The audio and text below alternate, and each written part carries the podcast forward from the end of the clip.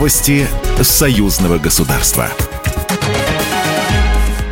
Здравствуйте, в студии Екатерина Шевцова. Москва и Минск в условиях санкционного давления предприняли ряд совместных антикризисных мер. Об этом заявил глава Кабмина Российской Федерации Михаил Мишустин на выступлении перед Государственной Думой с отчетом о работе правительства Российской Федерации за 2022 год. Он также подчеркнул, что для дальнейшего наращивания товарооборота Россия и Беларусь развивают независимую финансовую систему внутри союзного государства. Согласовали также подходы к расширению использования национальных валют. В прошлом году только по товарам их доля составила 85%. Это очень хороший результат. Планируем продолжать увеличение расчетов в них. В целом, развитие международного взаимодействия – задача, которой мы будем и дальше уделять особое внимание, подытожил глава правительства Российской Федерации. В Минске продолжается работа 30-й международной книжной выставки ярмарки «Мир книги без границ». Выставку посетил чрезвычайный полномочный посол Российской Федерации в Республике Беларусь Борис Грызлов. Он ознакомился с экспозициями как белорусских издательств, так и иностранных э, государств-участников. Особое внимание Борис Грызлов уделил стендам с российской печатной продукцией, представленной на выставке.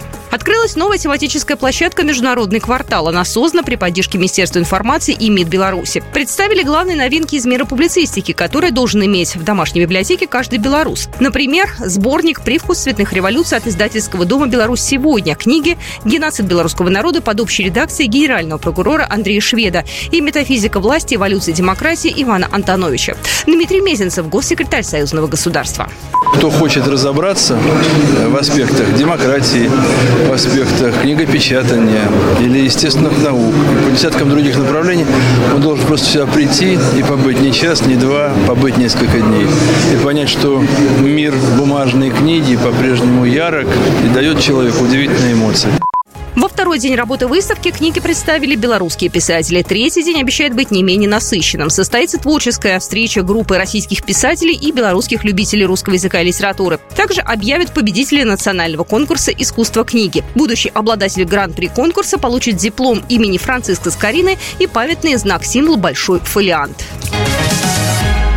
Дни Санкт-Петербурга пройдут в апреле в Минске, сообщает телеграм-канал Мингорасполкома. Прошла рабочая встреча председателя Мингорасполкома Владимира Кухарева с председателем Комитета по внешним связям Санкт-Петербурга Евгением Григорьевым. В настоящее время стороны отрабатывают проект дорожной карты по торгово-экономическому, научно-техническому и культурному сотрудничеству между Санкт-Петербургом и Минском на 2023-2025 годы. Программа произведена по заказу телерадиовещательной организации Союзного государства.